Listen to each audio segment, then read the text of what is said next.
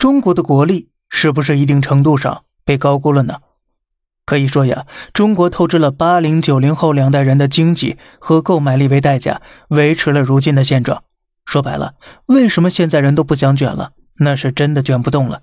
动辄几百个 W 的房产背后，全都是八零九零后两代人未来三十年的钱借到现在来用了。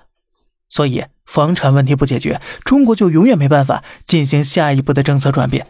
现在年轻人躺平，不愿意生育，最重要的原因是什么？那就是房产。对自己未来生活没有信心，对未来二十年市场走向心存茫然。想调动人民生育的积极性，本质上就是解决两千年之后迅速产生的房产泡沫压力。直到房产压力下降到一定水准后，人民生活品质有了保障，才有可能再次出现生育大潮。说一个最浅显易懂的道理，比方你月收入八千左右，每个月房贷压力六千，剩下可支配的收入只有两千的水准。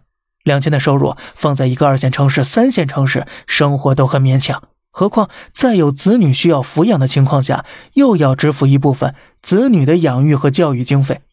就在这样的情况发展，如果没有意外，需要你不间断三十年才能把贷款还清。如果遇到意外情况，比如三到六个月无法工作、没有收入，那这个家庭就崩了。而这种情况呢，因为疫情的原因，它出现了，所以这种情况不是不会发生的。那么，为了应对这样的冲击，如果在你能力有限、无法增加收入的情况下，是不是就要减少家庭开支，储蓄一部分钱用来增加这个家庭的抗风险能力呢？人民对市场没有信心，减少了非必要消费，市场缺乏流动性，国家经济自然开始下行。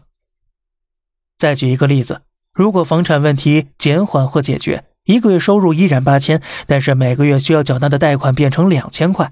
每个月可支配收入变成六千，这时候情况就完全不一样了。人民手中有余钱，就可以去做消费、去做理财，或者增加一个家庭成员。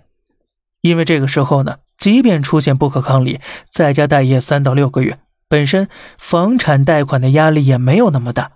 人们手中有余财，这样就不会对市场失去信心了。